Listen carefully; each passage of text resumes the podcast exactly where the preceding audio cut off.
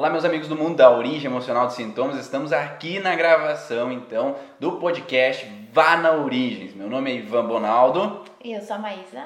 Então, estamos aqui agora contratada a Maísa para estar junto com a gente aqui sempre para ter uma grande troca aqui de conteúdo, de informações para você. E a Maísa tá pegando algumas perguntas aí do pessoal e algumas perguntas que ela teve também quando ela iniciou a estudar um pouquinho esse contexto da origem emocional dos sintomas, para que você também é, consiga entender quais foram as dificuldades nossas, né, do nosso começo, e talvez com as nossas dificuldades e o que a gente usou para que isso saísse daquela dificuldade, a gente conseguisse progredir, conseguisse ter melhoras no nosso quadro de atendimento, para que você também consiga ter essa evolução e consiga ter mais resultados no seu atendimento.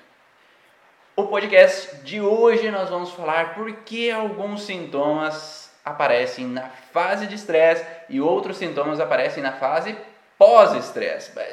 Por que isso, né? Tem tanto paciente que fala assim, ah, eu tô relaxado, eu estava relaxado, estava viajando e de repente eu tive sintoma. Ou, ah, eu tive um...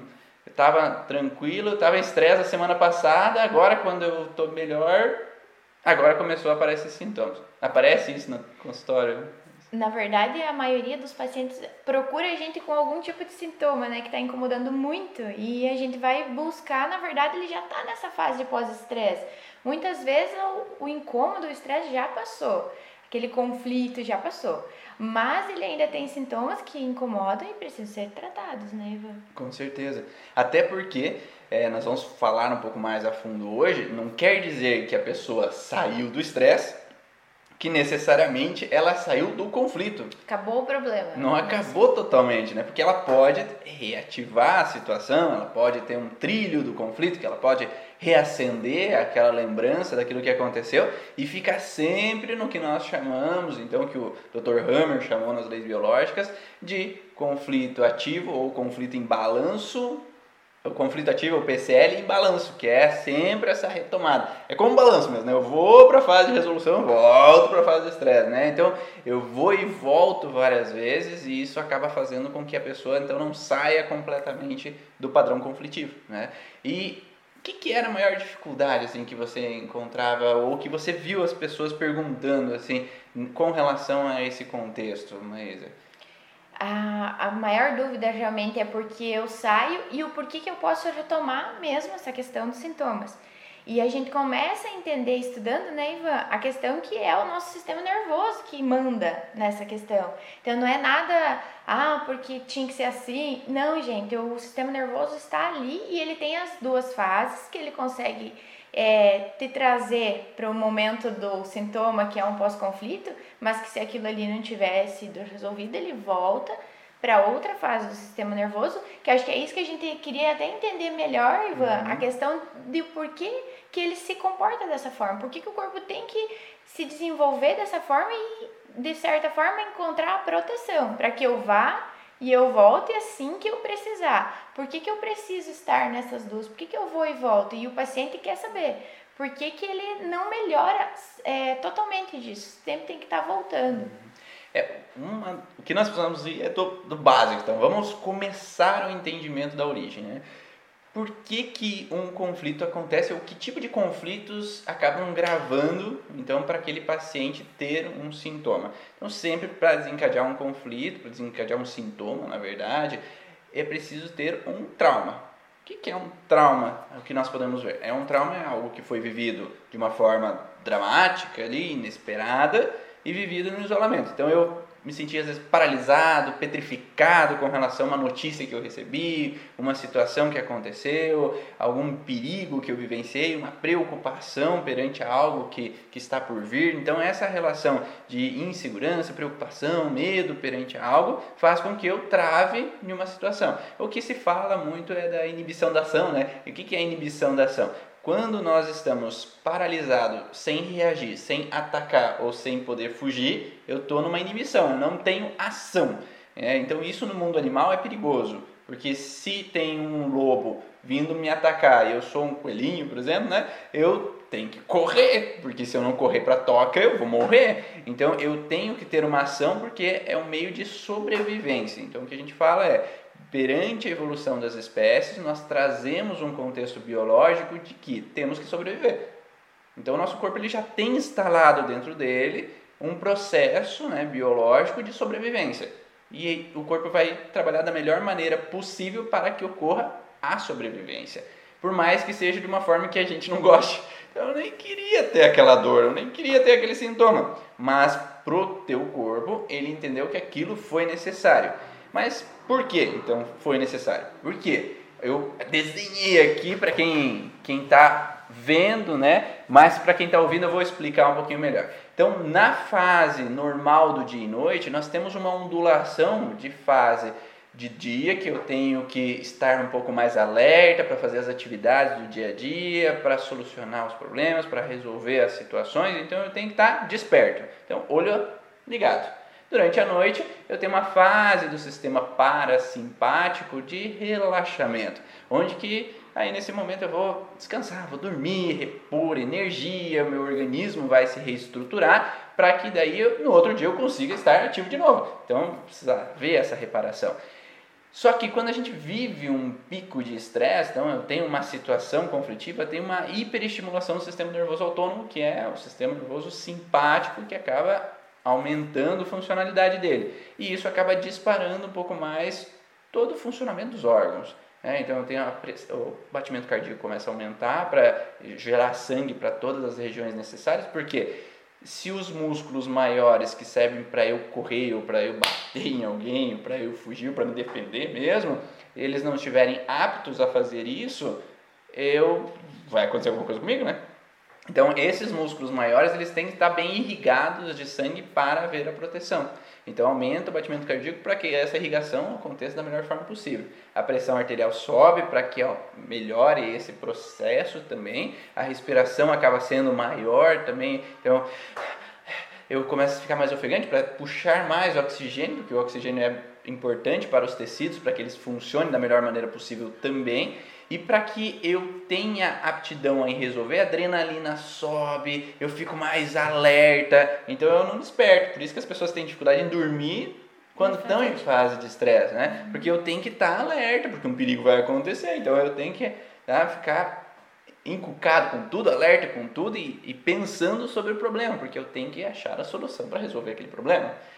Só que se eu estou paralisado sem ação, eu não posso me defender, eu não posso reagir, eu não posso confrontar. Então esse é o maior problema no ser humano. É que às vezes não é que nem um animal. Se um animal tem um outro animal invadindo meu território, eu vou lá, agrido e expulso ele. Uhum. Ou eu coloco a cabeça embaixo das pernas e fujo. Porque senão é um perigo a minha sobrevivência. Só que o ser humano, ele tem um grande problema ele fica remoendo as situações que aconteceram. Então não basta aquilo que já passou, né? Passou, aquela pessoa invadiu meu território, coloquei a cabeça entre as pernas, eu fico. Tem um livro que fala é, por que, que as zebras não têm úlcera, né? Porque a zebra, o leão foi lá para correr atrás dela, ela saiu correndo, a hora que ela escapou, Pronto. tô sossegado né? Porque agora eu posso voltar a comer, eu posso voltar a beber, porque eu saio do estresse rapidamente. Então passou aqueles 5, 10 minutos ali, eu consegui sobreviver, eu volto à normalidade. Agora o ser humano, se o meu chefe fala alguma coisa para mim, me atacou, o leão me atacou a zebra ali, ah, eu fico o dia inteiro, um dia, dois, três, quatro, cinco remoendo. Ah, minha mãe agiu de alguma forma comigo, eu fico lá remoendo aquela situação vários dias e isso vai desencadeando, por exemplo, no contexto da úlcera estomacal, ele vai alterando, alterando, alterando, alterando, alterando, até desencadear um problema maior. Né? Porque quanto mais tempo eu fico nesse racional me, me incomodando no, no, no, padrão conflitivo, eu acabo tendo mais alterações no sintoma. Então, quanto mais tempo a gente passa em estresse, maior é o que nós chamamos de massa do conflito né, que é a intensidade que aquilo está gerando de alteração para mim. Então, basicamente, esse é o contexto de fase ativa de estresse. Eu preciso de estar alerta para que o meu corpo funcione. Só que existem alguns órgãos que funcionam de uma forma, outros órgãos que funcionam de outra forma, né? Então, é, como nós falamos da pressão alta, né? Então, eu preciso aumentar a pressão para que eu consiga dar conta de fugir ou de atacar, de resolver aquela situação. Se eu permaneço muito tempo na fase de estresse, eu tendo a ter a pressão alta ali, né? E acaba tendo esse sintoma, tendo a insônia, tendo às vezes uma alteração com relação a uma queimação, um refluxo ali naquela hora, porque o meu corpo entende que em alguns órgãos são necessários ter uma funcionalidade nessa fase de estresse para que eu saia rapidamente daquela situação. Então é como se esses órgãos fossem importantes para que houvesse a solução daquele problema. Não sei se faz sentido.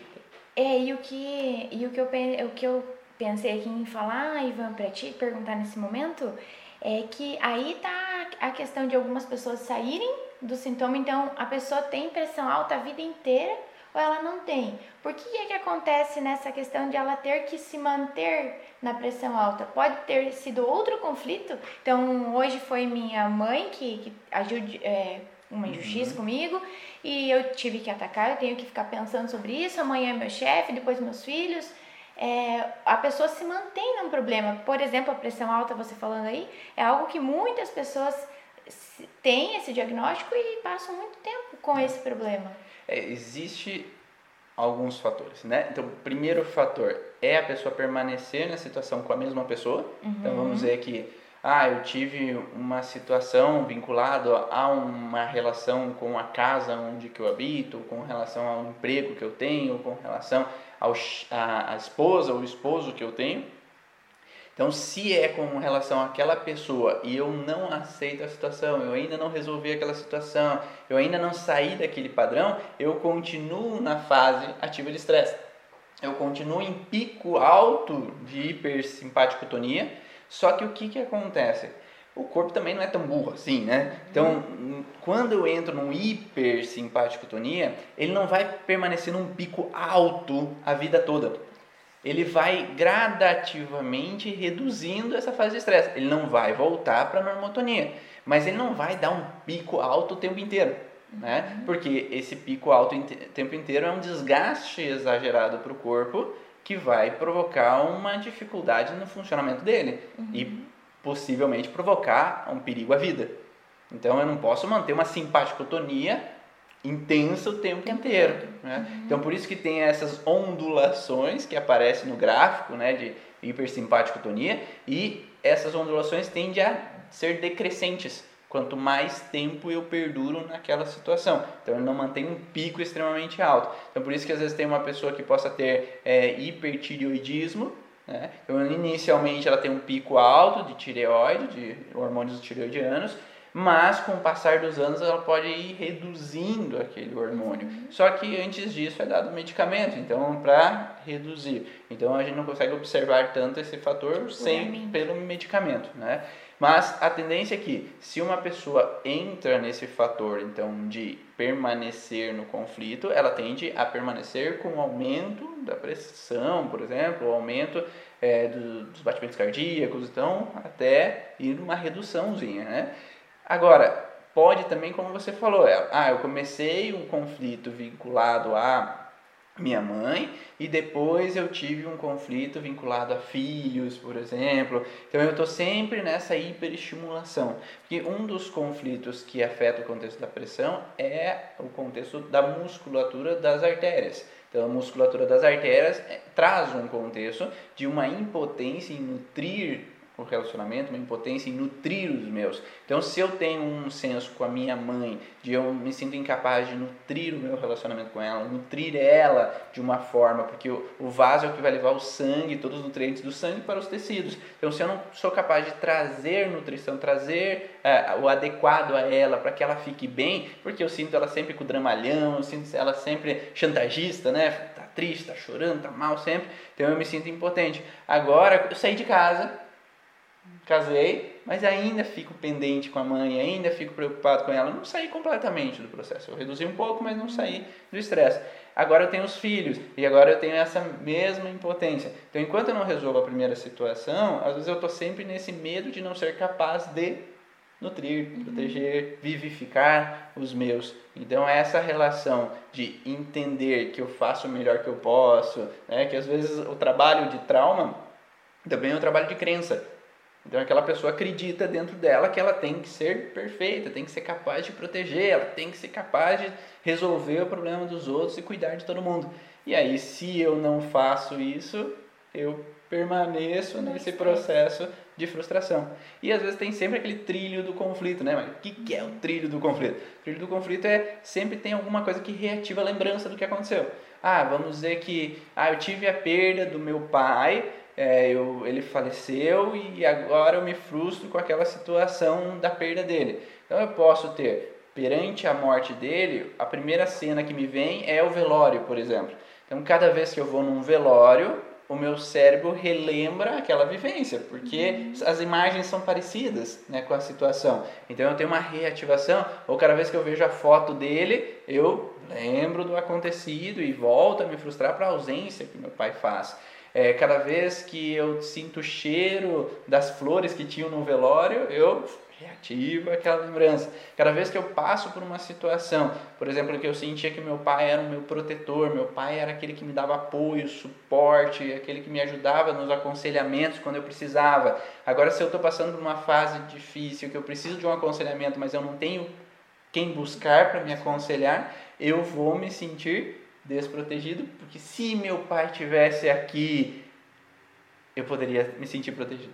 Então é essa sensação de não viver aquele luto, por exemplo, eu ainda não resolvi aquela situação, isso não vai afetar as artérias, né? Mas afetando outros órgãos, por exemplo.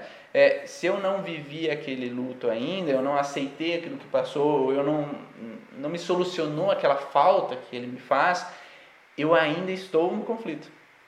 Pois é, e como a gente não é animal, então, e a gente não consegue desligar do problema, o que, que é o que, que o corpo passa a fazer, porque ele é mais inteligente nesse momento do que a gente pensando no nosso problema, o que, que ele faz para nos proteger e, e, tirar a gente desse perigo? Ele existem alguns padrões, o que o Hammer chama de programa biológico de sobrevivência, né? Existe uhum. uma forma com que a espécie usou, né? Toda a evolução das espécies, eles usaram para se proteger que foi a melhor maneira que ele encontrou para se proteger, ou que os nossos antepassados usaram para se proteger. Então, ah, vamos dizer que meu avô viveu uma situação de perda financeira porque alguém apunhalou ele pelas costas. Então, alguém puxou o tapete, tirou o dinheiro dele lá. Então, o que, que ele passou a pensar a partir daquele momento? Ele passou a pensar que não posso confiar nos outros, porque senão você é apunhalado pelas costas. Uhum. Então eu tenho que ter o meu dinheiro, ganhar o meu dinheiro e eu não posso depender de outra pessoa. Aquela memória que ficou, ela ficou instalada na história dos nossos ancestrais e a partir de que eu nasço, eu venho com esse mesmo padrão de pensamento. Então eu não posso confiar nos outros, porque se eu confiar nos outros, eles vão me apunhalar pelas costas e eu vou perder todo o meu dinheiro. Por mais que eu não tenha vivido nada nesse, nesse estilo. Uhum. Mas o programa que vem instalado, o Hammer fala muito mais de programa biológico, então dos animais. Mas eu entendo que os programas que nossos ancestrais viveram também é um programa instalado uhum. tá? de proteção. E aí esse programa que foi instalado de proteção faz com que eu fique meio ressabiado, olhe bem os contratos ali, analiso bem, ou eu não confio em fazer sociedade com outra pessoa. Então eu tenho um programa para me defender. Então, se eu estou vivendo uma situação, meu cérebro já já atrai aquele programa automaticamente antes de eu pensar. Uhum. É, então, a melhor forma que minha mãe, é, a minha mãe, minha avó, sei lá, viveu com relação a evitar ter filhos, porque talvez tinha muitos, ou talvez teve uma gravidez que teve um problema, foi eu afasto meu parceiro, porque se eu afastar meu parceiro, eu evito ter sexo, porque eu evito ter filhos. Tá? Então, está instalado dentro do cérebro dessa mulher que vem dessas ancestrais que engravidar é perigo. Mas eu tenho que usar a melhor forma que a minha mãe e minha avó usavam para eu fugir do perigo, para me defender. E daí, minha avó usava a, a seguinte questão: quanto mais tempo eu ficar limpando a casa, ele já vai dormir e eu não passo pelo perigo. Tá? Porque daí a hora que ele estiver dormindo, se eu for dormir, não tem problema. Então eu já trago essa história no inconsciente de que se eu ficar passando roupa à noite, se eu ficar limpando não sei o que à noite, se eu ficar lavando roupa à noite, limpando a casa à noite, a hora que ele for dormir, ele dormiu e eu não corro o risco de ter relação sexu sexual que possa levar a uma gravidez. Mas não é consciente. Uhum. Porque eu não pensei conscientemente que eu não quero ter filhos. Às vezes aquela mulher quer. Uhum. Ou aquela mulher, ela não está preocupada com isso, só que automaticamente ela faz a mesma ação inconsciente. Então o corpo usa alternativas para se defender. E a forma de se defender pode ser de diferentes maneiras, né, perante aquela pessoa. Pode ser a sensação de aumentar o sistema nervoso autônomo, então vem adrenalina, eu tenho um alerta para tentar resolver e eu irrigo mais o sangue do cérebro porque eu tenho que achar solução. Então aquela pessoa fica. Sabe aquele... Pensando é aquela pessoa do. É, esqueci o nome. Uh, Augusto Cury que fala, né? A ansiedade, aqueles pensamentos. É, pensamento acelerado, né? Então aquela pessoa que está pensando, ah, eu tenho que pensar, achar solução, achar solução, achar solução. Porque enquanto eu estou em fase de estresse, eu tenho que achar soluções adequadas para sair dessa frustração. Então, vai lá hiperestimulação do cérebro porque eu tenho que achar uma saída, eu tenho que achar uma solução. E aí eu fico numa ansiedade. Então, às vezes, o medo, a ansiedade é, são formas de evitar eu sofrer. Uhum. Então, ele tenta fazer com que eu fique no alerta ou fique numa insegurança para que eu não caia numa cilada. Ou tentando achar essa solução quanto mais rápido possível, né? Então, Sim. eu não posso descansar nesse momento, né? E esse negócio de eu não poder descansar vai lesando mais ainda, vai aumentando essa massa do conflito que tu falou, né? Uhum. E vai talvez criando uma, um buraco maior para ser preenchido na hora que a gente precise resolver tudo isso, né? E até, por que, que o corpo poderia colocar esse... Obrigado, Lívia. Síndrome do pensamento acelerado, que Augusto Cury fala. Então, esse, esse contexto de achar a solução rápida perante ao processo é porque, se eu estou em fase de estresse, o que, que o cérebro entende? Vamos sair dele. Uhum. Vamos resolver esse problema. Então, acha uma solução ali. Pensa aí. Então eu trago tudo à tona esse contexto de ficar pensando sobre o assunto para que eu possa resolvê-lo o quanto antes. Uhum. Qual o problema? Às vezes não depende de mim resolver. É. Às vezes depende, ah, eu quero achar uma solução para que minha mãe melhore. Mas se ela não faz nada para isso, não, não depende de mim. Não melhora o teu problema esperando pela outra pessoa que não vê isso como um problema, né? Exato, às vezes depende da crença daquela pessoa, que para ela tá tudo bem, tá tudo ok, uhum. cegado. Ou eu preciso fazer uma venda, só que o fornecedor não está trazendo o problema, o produto. Então não tem como resolver aquele problema se depende de outra pessoa. Uhum. Né? Então cria uma sensação de que o cérebro quer achar uma solução porque tu tá em um problema. Só que se não depende de você, não tem o que fazer. Só que daí algumas pessoas elas entram nesse padrão de continuar remoendo enquanto não vem o problema. Então, quanto mais tempo demorar o fornecimento, quanto mais tempo é, eu poder sair desse processo, vai, vai entrar maior o sintoma. Me veio na cabeça agora aquela, aquela fase, uns anos atrás, que é, acabou o fornecimento de gasolina, né? Uhum. É, eu fui dar uma palestra lá em, na Bahia e daí já com aquele perigo, será que eu volto? Será que eu volto? E daí eu não tem e eu tinha um padrão muito forte de não gostar de ser pego de surpresa, né? Bah, imagine para um cara que não gosta de ser pego de surpresa, não saber se o próximo voo é Sem combustível. então, ali, só que naquele momento eu já tinha me tratado bastante com essa relação de não gostar de ser pego de surpresa. Então, ah, o que der, deu, né? Se não der, eu poso aqui, se não der, tudo bem. Uhum. E deu certo, voltei até Curitiba, onde eu tinha deixado o carro. Só que o carro não tinha combustível para voltar. Né? Então eu tive que deixar o carro na casa de um amigo, lá próximo de Curitiba, e viajar de ônibus para vir para cá. E tudo bem, depois eu tive que ir lá buscar o carro. Né? Só que enquanto eu fico nessa relação de frustração, porque isso não dependia de mim. Uhum. Trazer o combustível para o avião, não era eu que ia dirigir o caminhão, não era eu que ia pegar ou dar o combustível para o voo. Né? Então é que quando eu posso sim sair dessas situações de alerta, de preocupação e entender que às vezes não depende de mim e tudo bem se não depende de mim, mas tem pessoas que querem estar no controle.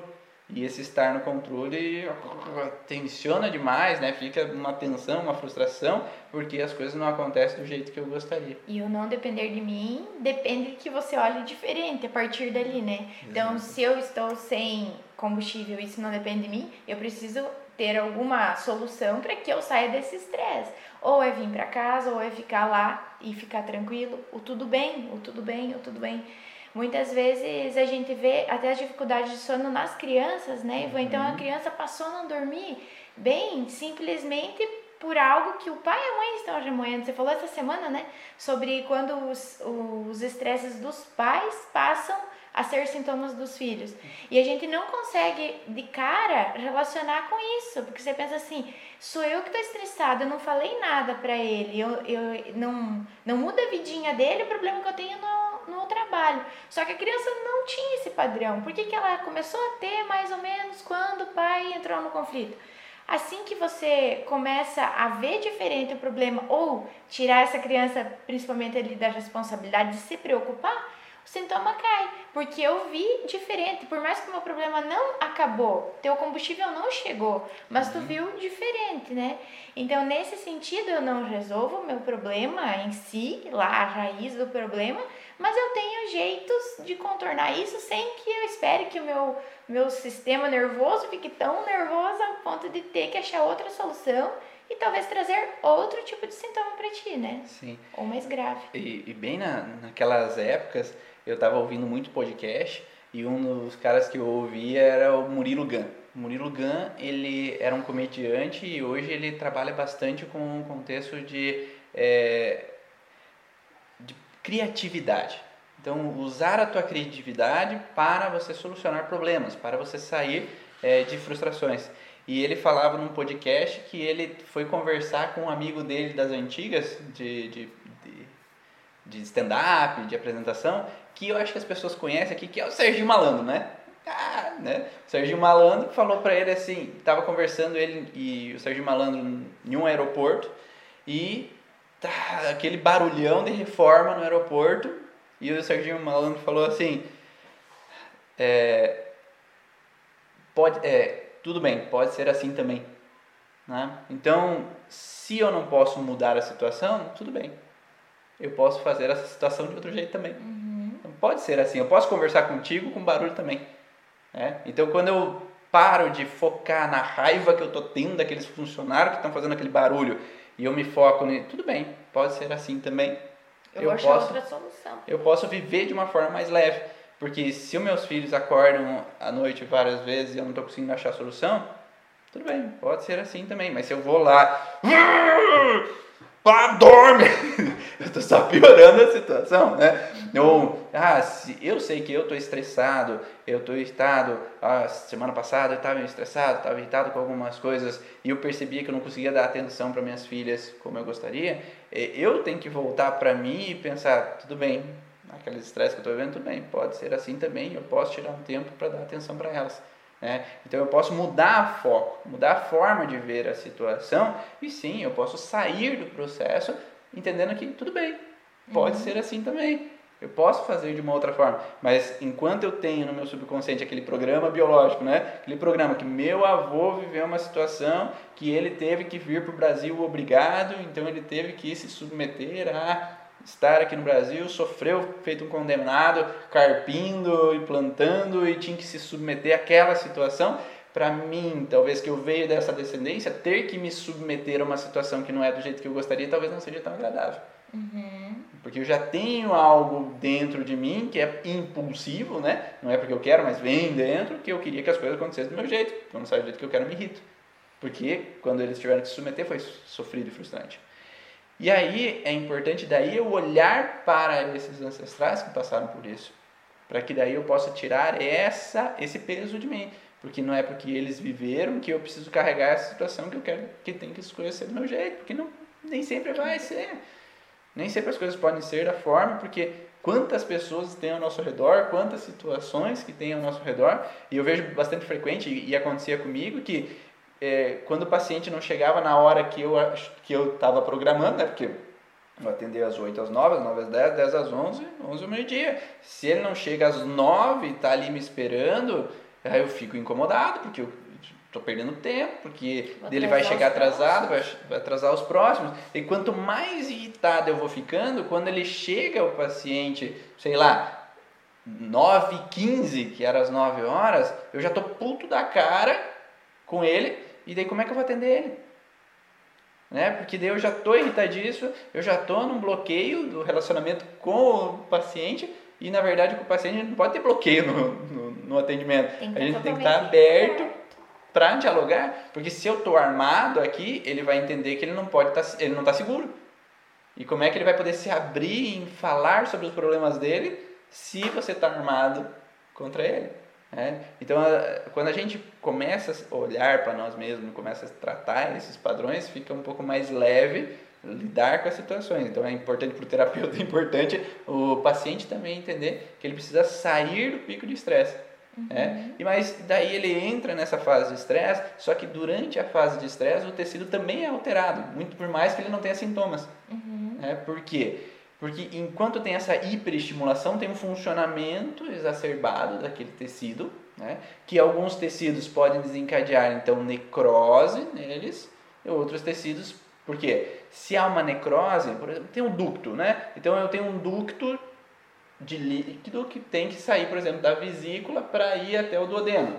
Ah, tem um ducto no seio que tem que sair da glândula para ir até o bebê. Só que se eu estou numa frustração vinculada ao ducto, que eu não estou sendo capaz de nutrir, né, de, de gerar leite ao bebê, se eu não estou capaz de produzir substâncias biliares para que eu digira melhor aquela situação, o cérebro vai entender que eu tenho que produzir mais substâncias, mas que o ducto tem que ser maior para que passe mais nutrientes. Então tem que ter uma necrose do ducto para aumentar o calibre dele para mais substâncias passarem. né? Então na fase de estresse, o corpo ele tem um sentido de potencializar o funcionamento daquele órgão ou tecido. Por mais que seja uma frustração emocional, então, se fosse físico, por exemplo, eu estou com um osso no estômago, eu preciso digerir aquele osso. Então eu tenho que mandar mais substâncias gástricas para que ele digira mais um osso que está no, no meu estômago. Só que não é só físico, é emocional também. Então, quanto mais intenso, mais duro para mim aceitar uma frustração que aconteceu, digerir uma situação que aconteceu. Então, às vezes, ah, eu digeri uma massa, é uma coisa, digerir um osso é outra coisa. Digerir uma palavra de um amigo que falou que eu não gostei, ou digerir uma sujeira, alguma coisa bem pesada mesmo que alguém me fez, é muito mais intenso. Então, meu órgão vai ter que funcionar mais para como se fosse digerir um osso. E nisso ele tem que aumentar o calibre para passar mais líquido digestivo. tá? E daí por isso que há uma necrose em alguns tecidos. Para outros tecidos, como uma glândula, a glândula tem que produzir mais hormônio. Então nessa fase de estresse, eu tenho que ter mais hormônios para ser mais capaz de dar conta. Então, por exemplo, na tireoide. Se a tireoide tem uma função de aumentar o metabolismo, ela tem uma necessidade de que quando eu estou em estresse, eu tenho que aumentar minha capacidade metabólica para eu conseguir dar conta de resolver aquele estresse.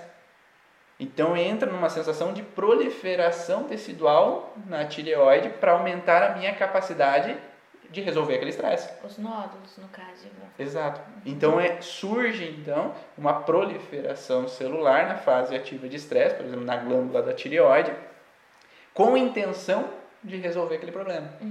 Então é, os, os nódulos, as necroses não são por má intenção do nosso corpo, mas eles estão ali devido à situação que eu estou vivendo como uma tentativa de me ajudar. Então por isso que eles acabam acontecendo. Só que muitas vezes eles não desencadeiam sintomas, porque eles estão querendo me ajudar. Porque se eu tivesse sintoma, imagine a zebra lá de novo, que ela está correndo do leão. Se a zebra tiver dor no joelho, eu vou morrer, né? Se eu tiver uma diarreia naquele momento, Não vai, não vai rolar não, não é um bom momento para ter isso, né? Então, naquele momento, todos esses tecidos que não que precisam ficar em stand-by, né? Porque esses tecidos, eles não podem ter sintoma, porque eu preciso correr, ou eu preciso fugir, eu preciso estar alerta nessa situação. Então, eu preciso ter uma funcionalidade desse tecido de uma maneira melhor, para que me auxilie. Então, a doença não é uma intenção ruim do corpo. A enfermidade não é o que o corpo está em pane, está sendo um problema para mim que ele está funcionando errado. Na verdade, é o contrário. ele viu pela experiência da evolução das espécies que aquele funcionamento alterado é melhor naquele, naquele momento. momento. É. Exatamente. E eu costumo, eu costumo dar um exemplo assim, né, Ivan, que a gente tá na guerra naquele momento. Na guerra, você não sabe se você não tem fome, você não vai, você não tem tempo para comer, você não se importa se você comeu, se você dormiu, com que roupa você tá, se você machucou ou não machucou. Você só precisa ter as suas ferramentas, as suas armas. As armas, talvez o dia que eu tô relax, eu não quero estar armado, eu não quero estar discutindo com alguém, eu não quero estar estressado, eu não quero estar armado fisicamente numa guerra. soldado ali, ele só tá, é, vamos dizer assim, é, obedecendo ordens uhum. para que ele ataque e, fu e fuja, porque ele não pode ser abatido ali naquele momento. Uhum. Então, na guerra, não, eu não vou sentir dor, eu não vou sentir nada. Por mais que eu já fui baleado, por mais que eu tô dois, três dias sem comer, sem dormir, eu não vou ter uma anemia naquele momento, eu não vou estar fraco naquele momento, eu não vou ter. A não ser que seja algo vital que eu tenha sido é, realmente levado um tiro e morrer ali. Mas pela nossa, pela nossa proteção e a evolução desse estresse, eu não vou morrer. Então, a partir do momento que eu saio dali, é o momento em que eu vou ter todos os outros sintomas. Uhum. Mas que, é, nesses sintomas que eu tenho depois, Ivan, de toda essa questão da guerra aí, do nódulo, por exemplo, criou, criou, tem algum momento que isso precisa acabar? Então, só antes complementar uma outra questão, assim, que nós falamos, naquele momento é importante aquela Isso. proliferação de célula, aquela necrose. Só que qual é o detalhe? É como nós falamos antes da por que, que as zebras não têm úlcera, né? Porque elas passaram momentaneamente por aquele estresse necessário naquele momento, aquele órgão proliferou célula, aquele órgão teve necrose, para que funcionasse de uma maneira melhor naquele momento específico. Só que o problema do ser humano é que ele permanece muito tempo no estresse. Então eu não saio daquela situação de estresse e resolveu, acabou. É, eu continuo naquele casamento falido, eu continuo é, não resolvendo, fazendo uma terapia de casal para sair daquela situação, ou eu continuo naquele trabalho que eu não gosto, eu continuo vivendo aquele luto que eu não aceito ainda, eu continuo naquela frustração disso, daquilo, daquele outro. Então, quando a gente permanece, daí sim vai desencadear uma doença mais intensa, uma doença que é chamada de autoimune, ou alguma alteração que é mais grave para aquele organismo, como se fosse um baque mesmo, né? Ó, para de uma vez por todas, senão tu vai morrer. Uhum. Então é como uhum. se olha para isso. Então é como se aparecesse mesmo na cara da pessoa para ela poder olhar para aquela situação e sair daquele estresse, porque o corpo ele entende que se, ah, se eu estou com uma alteração na, na, no quadril com relação a não poder me opor a uma situação, não poder me opor a uma situação, eu estou faz estresse, faz estresse, ele vai gerar uma necrose até certo ponto que ele vai travar o quadril, porque daí não tem mais articulação, não tem mais cartilagem ali para que tenha essa lubrificação, para que haja essa mobilidade. Então ele vai chegar um momento que ele vai falar: para de uma vez, né? Ou, mas enquanto eu não olho para aquilo, eu continuo nessa fase de estresse. Uhum. Agora, solucionei aquele problema, agora o corpo ele tem que reestruturar aquele tecido. Então, ah, eu tenho um nódulo na tireoide, eu tenho um nódulo no seio. Agora eu não tenho mais aquele estresse, então tinha aquela proliferação que agora ela tem que necrosar. Ah, eu tenho uma alteração na bexiga. Então aquele sentido daquela bexiga é, por exemplo, de demarcar território. Agora, essa alteração na bexiga tem que haver uma necrose, tem que ter uma reestruturação daquela, daquela úlcera que teve ali, aquela ulceração que teve, aquela necrose daquele tecido, e tem que eliminar aquele tecido sujo, aquele tecido em excesso. E aí, nesse momento, que vai ter inflamações. Por que inflamações? Porque qual é o tecido mais rico para que haja reestruturação de tecidos? É o sangue. Então aumenta-se a, a demanda sanguínea naquele órgão, naquele tecido.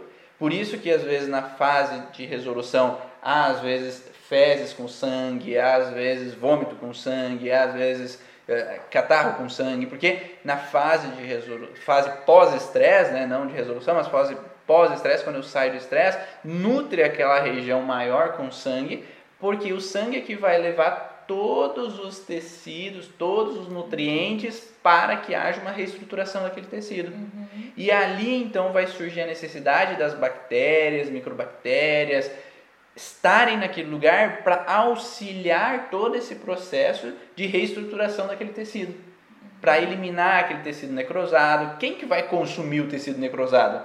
Quem que vai é, que eliminar. dali, né? É, então como que vai eliminar aquele tecido necrosado, aquele tecido que foi proliferado? Precisa das bactérias ali naquele local. Hoje se fala tanto da necessidade de bactérias no intestino para o funcionamento, usar probióticos, usar é, todo esse aparato né, de micro-organismos para que o intestino funcione da melhor forma possível. Tomar muito antibiótico detona com a flora intestinal e você vai ter problemas maiores com o intestino. Não se falava muito antigamente, mas hoje se fala bastante da necessidade dos micro-organismos no nosso corpo. Eles são fusionais a gente e isso vai fazer com que eles entrem a auxiliar nessa fase de resolução. Então, por isso que vai no médico, eu estou com dor, ah, tá com tá com muitas Bactéria. bactérias. Mas não é, porque as bactérias estão ali porque elas estão querendo nos auxiliar. Ou que qual era o problema? O problema era anterior, quando você estava em fase de estresse naquele processo. Só que geralmente a gente vai procurar por ajuda quando a gente está com um sintoma. Isso. E a gente está com sintoma quando sai do estresse. Porque imagine, você está fugindo do leão, mas está com dor na bexiga. Não dá, né? Uhum. Então, na fase de estresse, eu tenho que estar apto para resolver aquele problema.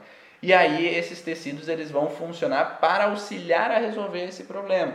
Então na fase de estresse eu não tenho tanto sintoma, mas quando eu saio, aí vai ter inflamação, porque vai irrigar de sangue aquela região para que todos aqueles nutrientes sanguíneos sejam colocados, macrófagos, todos fagocitar lá toda aquela substância. Então ele vai auxiliar para que o processo flua da melhor maneira possível, para que aquele tecido se reestruture e elimine então o que for de sujo de errado. Por isso que na infecção urinária a urina sai escura, né? Porque tudo aquela substância ali que estava necrosada agora tem que ser evacuada, eliminada. E essa urina vai com as bactérias juntos, porque as bactérias estão naquele ambiente.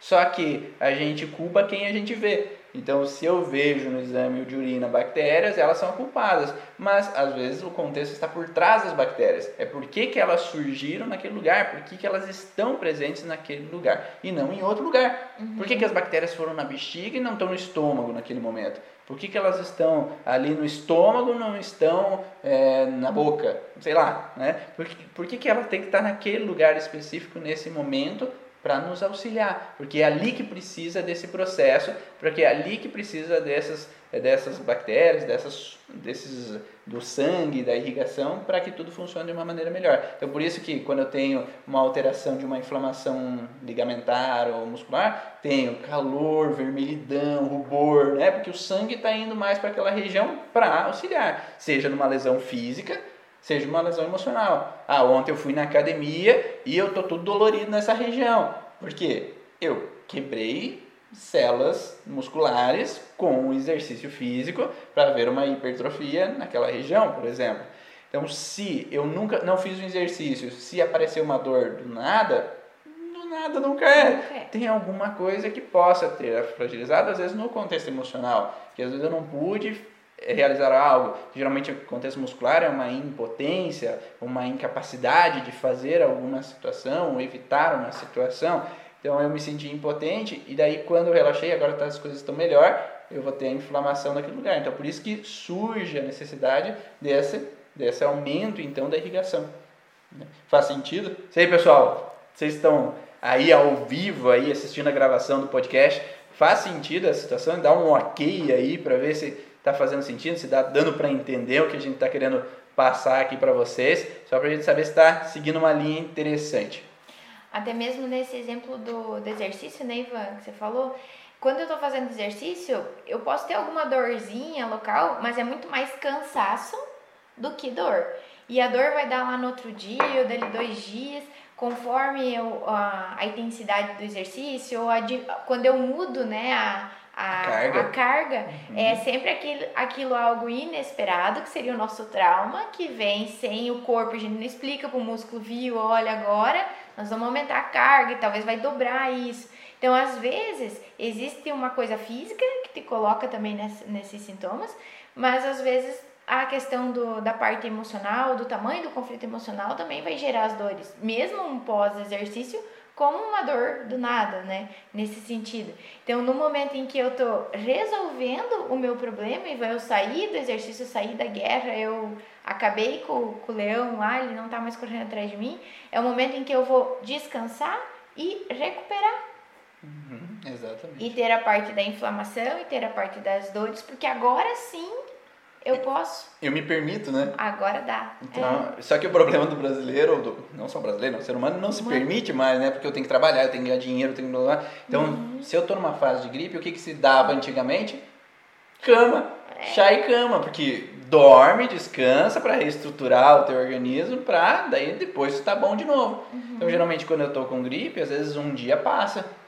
Porque eu posso descansar, eu descanso um pouco mais do que o habitual, eu, eu permito com que meu corpo se reestruture.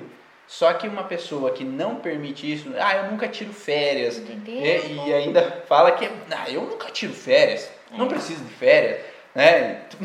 Não, né? Porque tu precisa descansar, às vezes tu precisa de um sábado e domingo, às vezes que tu possa relaxar um pouco, que tu possa fazer outras atividades só para sair daquela da cabeça pilhada sobre aquele, aquela questão que tu fez a semana inteira, né? Então muda um pouco de áreas, muda de pensamento, muda a forma com relação às situações do dia a dia. Então você se permite mudar o foco com relação à situação e isso faz com que eu possa relaxar de vez em quando. Por isso que tem algumas pessoas que às vezes ah, ficam um ano inteiro pilhado, tenso e daí querem chegar nas férias e querem ter uma férias, as férias boas. Uhum. Daí chega reclamando assim, ah, porque eu tive diarreia, ah, porque eu tive não, não sei o quê, não, não aproveitei. É.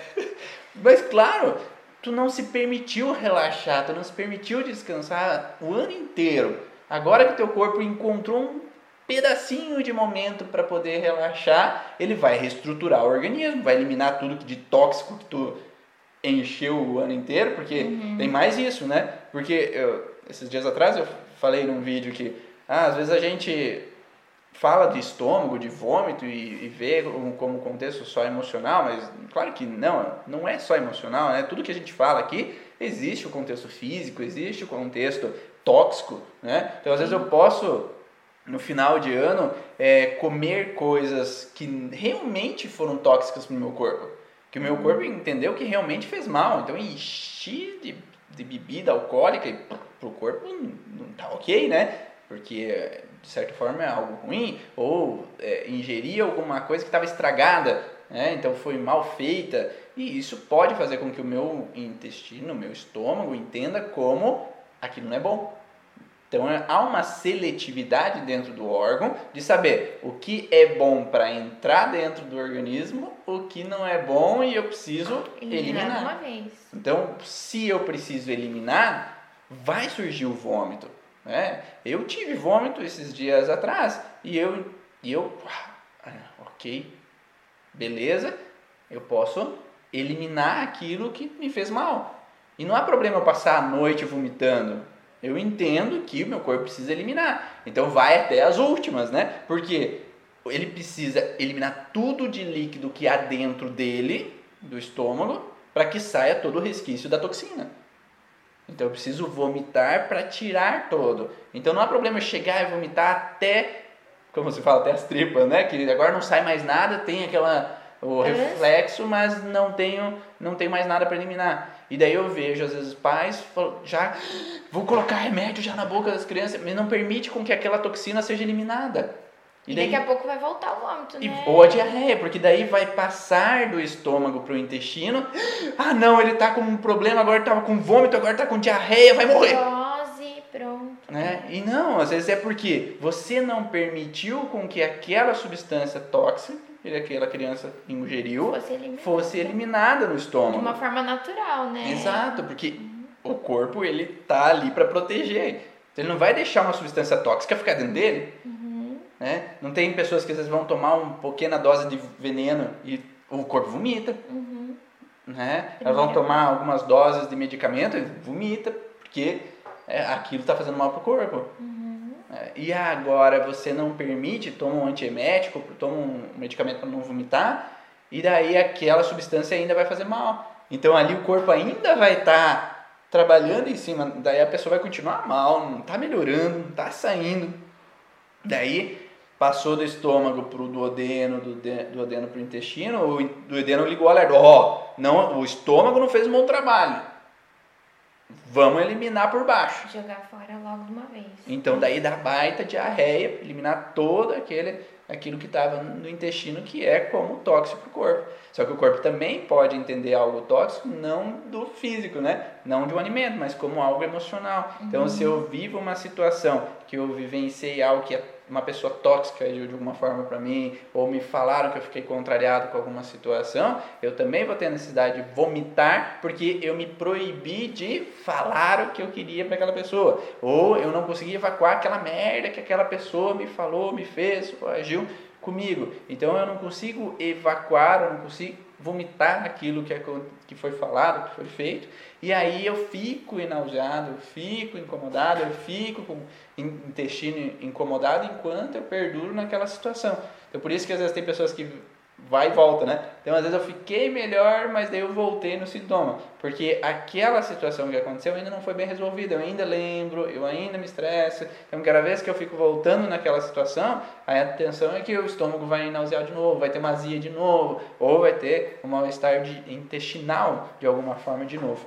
E foi qual é a diferença de você atender um paciente que está na, na fase ativa ou na pós, no pós-conflito, é assim, a evolução mesmo dos sintomas, porque às vezes eles querem saber, hoje eu tô com essa virose e quando que eu vou melhorar e como que vai ser. Então, existe uma diferença e qual é a diferença? É uma pergunta que me fazem bastante dentro do curso é essa relação, ah, eu preciso saber mesmo se o paciente está em fase de estresse uhum. ou não? Tá? É, sim, tu precisa saber. Por quê? Por que, que é importante identificar se o sintoma é um sintoma de fase de estresse ou o sintoma é um sintoma pós-estresse? Porque vai dependendo de em que momento ele está, você vai fazer a pergunta ideal para saber o que aconteceu. Porque se o paciente tem sintomas de fase de estresse, uma pressão alta, um diabetes, uma, uma azia, assim, principalmente na, na parte inferior do esôfago ou no estômago mesmo, você vai pensar num contexto que ela está em fase de estresse. Uhum. Então, a pergunta a se fazer para o paciente é o que, que aconteceu logo antes de você ter o sintoma que te deixou estressado, uhum. ou que te irritou, que te incomodou, que te contrariou naquele momento.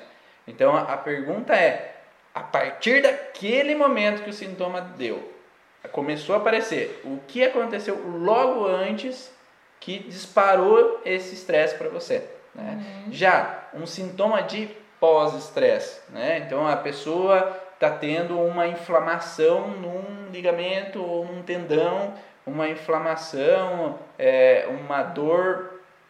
Ah, vamos pensar em outro, uma outra questão.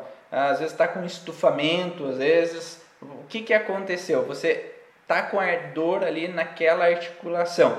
Você não vai perguntar o que, que aconteceu naquele momento logo antes do que você sentiu a dor, ou qual foi o estresse que você viveu. Porque se você perguntar isso, você está perguntando errado. Uhum.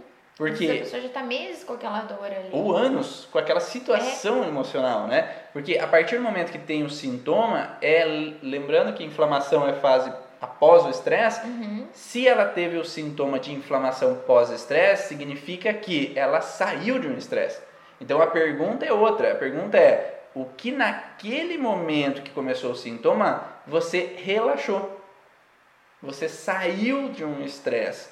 Para que, senão, se você perguntar, ah, o que, que naquele momento você se estressou?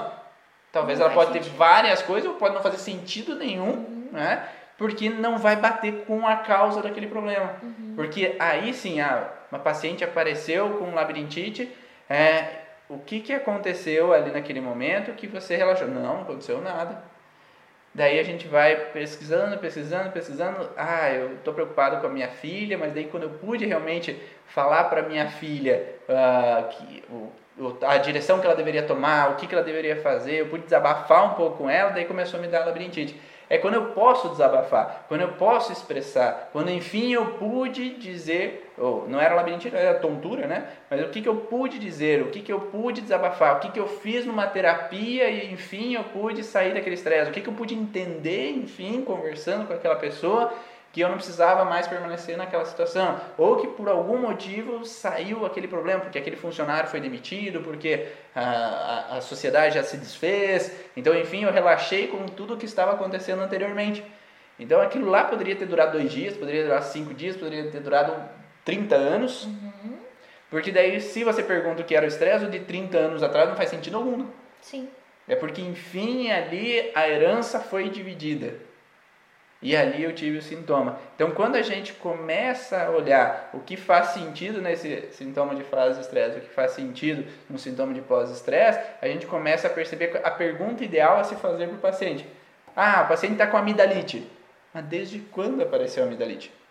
Ah, faz cinco dias. Ok. O que há cinco dias atrás, um pouco antes de cinco dias, você, enfim, pôde relaxar. Com relação à amígdala direita, que eu pude, enfim, ter tomado para mim aquilo que eu idealizava. Ah, porque no Natal aquela criança idealizava, aquela menina idealizava ter uma LOL surprise, idealizava aquele menino, o que, que é presente de menino? Porque eu sei de menina, você sabe de menino. O que, que é o presente de menino que eles desejam? Ah, Hot Wheels, pista Hot Wheels, é tudo que é ligado a carrinho, dinossauro. Então eu queria aquele Hot Wheels, eu queria aquele dinossauro, mas eu não ganhei. Então eu idealizava um bocado, mas não me deram. E daí eu fiquei triste, eu chorei, eu briguei, eu briguei. Daí no ano novo a avó foi lá e Comprou. comprou porque não quero ver meu neto triste. E daí, enfim, ele. Ah, eu consegui o que eu queria. Daí dá uma amidalite. Né? No lado direito, porque eu consegui pegar aquilo que eu idealizava. Agora, do lado esquerdo, eu não pude cuspir, não pude falar o que eu gostaria, expressar o meu incômodo com relação a uma situação. Então a gente vai perguntar o que, que você pôde, enfim, falar, o que você pôde, enfim, resolver para que você pudesse sair daquela situação. É, Então, por isso que é importante identificar. Agora a pessoa teve uma crise epilética. E aí? Agora ela está na crise epileptoide, na crise epilética, que é pós-estresse também. Então você tem a fase de estresse, tem a PCLA, que é pós-conflito A, tem uma crise epileptoide no meio da fase, então, ali, PCLA, passando para PCLB. Então, se a pessoa tem a crise epilética, aí você tem que fazer uma outra pergunta. O que alguns dias atrás você resolveu? O que Luiz Felipe Espinosa fala, que eles têm observado, é que no máximo a PCLA dura 21 dias. Então está entre os 21 dias e aquele dia que, que, Que- ela que teve a crise. Uhum. Então ela não relaxou logo antes da crise. Mas dentro desses 21 dias, o que, que pode ter acontecido né, que você possa ter relaxado com alguma situação, no sentido de sentir presa, sentir pressionado, sentir forçado a ir para algum lugar, forçado a fazer algo que você não queria. Tá? E aí a gente começa a compreender um pouco melhor qual é a pergunta ideal para você fazer para o paciente. Porque se você não faz a pergunta ideal, você não chega no DHS principal. E se você não chega no DHS, você não sabe o que está acontecendo.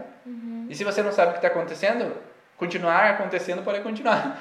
É porque se o paciente não entende qual é o conflito dele, ele vai continuar vivendo aquela situação e ele não sabe que ele precisa mudar aquela situação. Isso. Ele não sabe que ele precisa mudar a forma de ver aquela situação. Ele não sabe que ele precisa sair daquela situação. Ele não sabe que ele precisa dialogar para poder expressar as Ou necessidades. entender que vem lá daquele antepassado e que isso já não me pertence mais, eu preciso também deixar isso ir, né? E Exato. ficar. Então, se eu não tenho essa certeza, eu não consigo. Então, aí eu acho que é uma, uma questão de a gente ter realmente saber qual é o sintoma que o paciente tem e por que, que ele tá. E até mesmo, às vezes, ele vem com algum sintoma ativo, né, Ivan? Provavelmente, na terapia, o que a gente vai conseguir falar com ele sobre o sintoma ativo, essa parte PCL e essa parte pós-conflito vai ser muito mais amena, mais tranquila, né? Em vez de ter aquele sintomão, aqueles diaradas, assim, muito maus. Isso também pode reduzir pela, pela consciência que ele tem agora de que eu estou ativo e eu vou passar por esse pós-conflito mais tranquilo. É, o fato de ter a consciência do que, do que a- está acontecendo tende sim a aliviar o sintoma, eu acredito, de fase pós, mas o paciente ainda pode ter sintomas Sim. nos primeiros dias de resolução do conflito. Segundo, quem trabalha especificamente com as leis biológicas, pura, sem usar outras técnicas associadas, a tendência é que pode haver esses 21 dias aí de sintomas. Né? Uhum. Então, não necessariamente só os 3, 4 dias. Mas quem trabalha com técnicas integrativas associadas, às vezes a gente consegue reduzir a fase PCL. Ah, e essa fase de sintomas que deveria ter ali, de resolução, ela pode ser mais amena. Uhum. Porque a gente vai mais direto no padrão lesional. Né? E aí ter uma, uma correção melhor. Então, quando nós temos essas informações, a gente consegue então fazer com que o paciente compreenda melhor aquilo que está acontecendo. E nesse compreender melhor, ele tem uma possibilidade de sair mais facilmente daquele estresse. Nem sempre é fácil sair do estresse, porque existem coisas que precisam ser tomadas algumas direções que nem sempre é fácil de ser tomadas. Uhum. Ou que às vezes a pessoa pode estar às vezes de mãos atadas perante alguma situação que pode então dificultar com que ela permaneça nesse processo. Então, é, ela entender o que se passa, ou entender o que acontece, faz ter consciência, né? E para uma pessoa que está em fase ativa, é importantíssimo ela ter consciência do que ela está vivendo. Né? Então, uhum. se eu sei que os problemas dos meus filhos têm a ver com o desentendimento meu e da minha esposa, se eu tomo essa consciência, agora eu posso ter a possibilidade de dar o passo de resolver. Isso. Né? Mas se eu não tomo consciência e continuo quebrando pau o tempo inteiro com a minha esposa, meus filhos vão continuar vendo aquela situação e o sintoma vai tender a continuar. É, é o que o Afonso Salgado fala, né? Então não adianta tirar um peixinho de dentro do aquário sujo, lavar ele e colocar ele de volta no aquário sujo. Uhum. Vai se sujar de novo. Eu atendo crianças carentes que a gente trabalha com elas, a gente faz um processo de limpeza, entre aspas, né? De trabalhar os traumas que a pessoa viveu só que ela volta para casa dela, os pais continuam eh, usando drogas, o pai continua preso, continua na casa abrigo, né, isolado do pai e da mãe, continua vivendo uma situação que não é confortável para ela. Então ela continua no estresse, de uma certa forma. Então o objetivo de quando o paciente está em fase de estresse, entender o que se passa, faz com que facilite para ele sair do processo. Agora, o paciente que está em fase pós-estresse, ele precisa entender qual é o estresse que ele está vivendo? Também. Não, porque ele está resolvendo. Eu já vi, eu já vi terapeutas fazerem assim. Ah, não. Esse sintoma é sintoma de fase pós-estresse. Agora já está resolvendo, pronto. agora pronto, tu, tu já vai sair desse sintoma. Não, né? Porque se há uma situação, sim, você resolveu em parte o sintoma, por isso tem a alteração. Mas se por algum motivo você reativa aquela situação, se por algum motivo tem um trilho do conflito que faz você relembrar aquilo que aconteceu, você vai voltar no sintoma. Por isso que muitas vezes não funciona só dizer, ah, não, você está resolvendo, tá, tá já saindo do estresse, porque não está resolvido necessariamente. O Hammer coloca, né, ele fala que quando a pessoa sai do estresse, entra na fase de resolução. Mas resolução não é um bom nome, né? uma boa palavra para isso, porque ele está pós-estresse. Mas o pós-estresse não significa que ele não pode voltar ao estresse da mesma situação. Uhum. E aí ficar numa situação pendente que não vai se resolver. Então, por isso é importante ele entender o que causou o problema para ele, para que ele possa, enfim, não ficar reativando aquela alteração. Ou, se acontece de novo, que eu possa, ah tá, de novo, tá tudo bem. É aquilo lá. Eu posso sair daquela situação mais rápido. Uhum. Eu não uhum. preciso ficar remoendo aquilo muito tempo. Porque quanto mais eu remoo, mais intenso é o processo. E se fala muito que quando eu posso rir do problema, eu saio mais fácil dele. Né? Porque ao invés de eu. Eu de novo aquilo acontecendo. Ah, brincadeira, mas tudo bem. Vamos lá. Então eu mudo a forma de ver aquela situação. Uhum. Porque eu deixo de ver com raiva para ver de uma forma mais amena daquela situação e eu acabo saindo mais facilmente daquela, daquele sintoma, daquela alteração. Não sei se faz sentido as situações. Faz, faz, tá. faz sentido sim.